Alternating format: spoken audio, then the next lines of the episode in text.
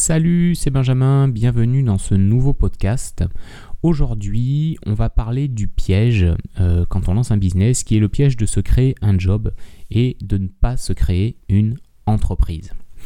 Alors si tu es euh, peut-être un peu comme moi, euh, que tu as la fibre entrepreneuriale, que tu as envie de te mettre à ton compte, que tu as envie de te lancer, que tu as envie de, voilà, de tester ce que tu serais capable de faire si tu travaillais tout seul, de voir jusqu'où tu peux aller, de voir euh, voilà, tes capacités, ce qu'elles te permettent de réaliser. tu es ben, probablement dans cette démarche de créer ton business, créer ton entreprise pour, euh, je sais pas, donner peut-être plus de sens à ta vie, pour, euh, pour construire ton indépendance via un projet personnel, donc via, via un business. Donc ça c'est bah ça c'est une, une super nouvelle et je t'encourage à persévérer justement dans cette, dans cette démarche. Seulement il y a euh, un piège, un piège dans lequel on peut très très rapidement tomber quand on se met à son compte, qui est justement de de quitter le salariat pour finalement se recréer un job de salarié, mais en étant tout seul et avec beaucoup plus de contraintes et de stress. Pourquoi je te parle de ça? Parce que euh, bah, je vais donner un exemple, ce sera peut-être plus simple. Imagine euh, imagine un cuisinier, un cuisinier, un bon cuisinier, un excellent cuisinier qui bosse dans des très grands restaurants, peu importe, dans un, dans un palace par exemple. Voilà, il bosse dans un palace, c'est un excellent cuisinier, il est très bon. Et un jour, il se dit, ok, moi, euh, c'est bien, je suis, super bon dans mon domaine, je suis, très très bon, je le sais, et j'aimerais bien euh, avoir mon propre resto. J'aimerais bien lancer mon activité et ne plus bosser pour ce palace. Donc le cuisinier, qu'est-ce qu'il fait? Ben voilà, il se lance dans l'entrepreneuriat, il démarche, il cherche un local, il monte son restaurant, il trouve des fonds, il se met à son compte. Et là, qu'est-ce qui se passe? Eh ben, il va bosser comme un dingue, comme un malade. Pourquoi?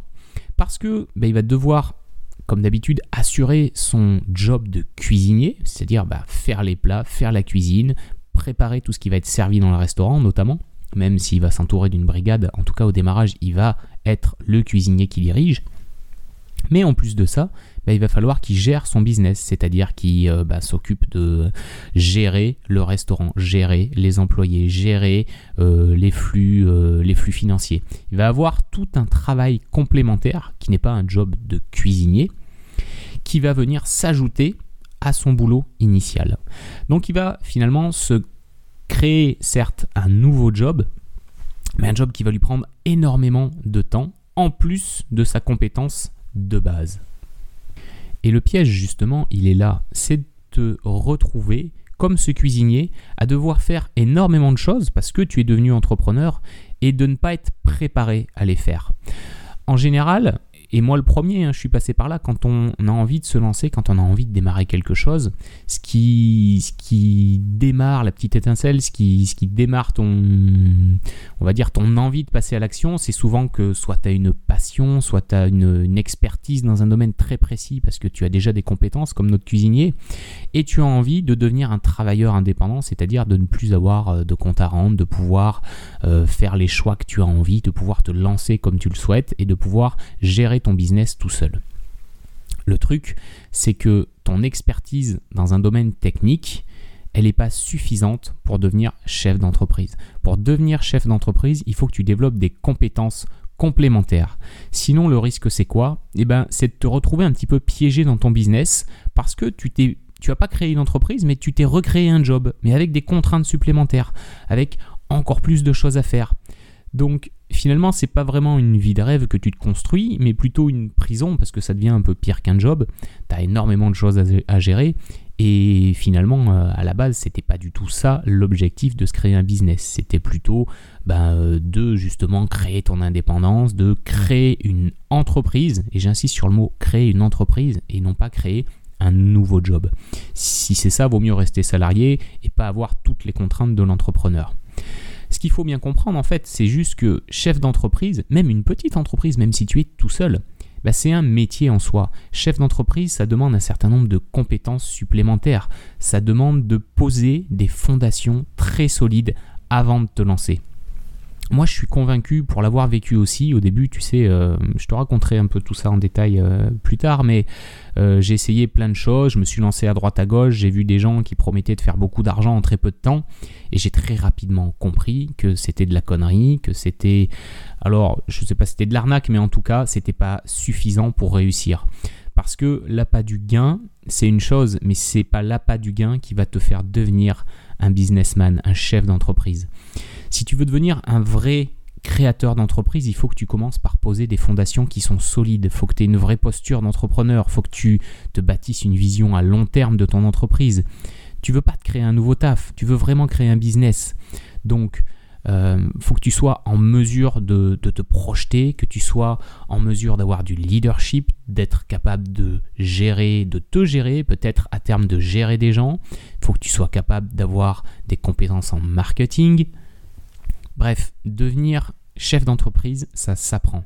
Et ces compétences-là, si tu les as pas au démarrage, ou si tu as démarré sans les avoir, ça peut, à un moment ou un autre, ou même voire très rapidement, te faire défaut et devenir quelque chose qui te manque pour que ton entreprise, elle dure, pour que ton entreprise, elle soit là dans un an, dans cinq ans, dans dix ans. Parce que, et j'en ai parlé dans le précédent podcast, tu as au sein de ton entreprise plusieurs rôles. Le rôle du technicien, donc le rôle du cuisinier, celui qui va faire la bonne bouffe parce que c'est ton expertise, parce que c'est ton savoir-faire.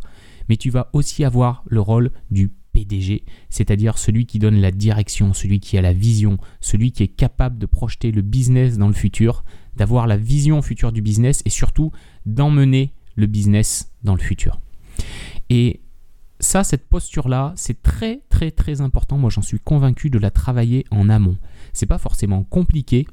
Ce qui manque, c'est souvent qu'on n'en a pas conscience. On est tellement emballé par ce projet de se lancer à son compte, de pouvoir euh, euh, former des gens, les accompagner, les coacher, de vendre des produits, qu'on en oublie le reste et ce reste-là, à un moment, il te rattrape.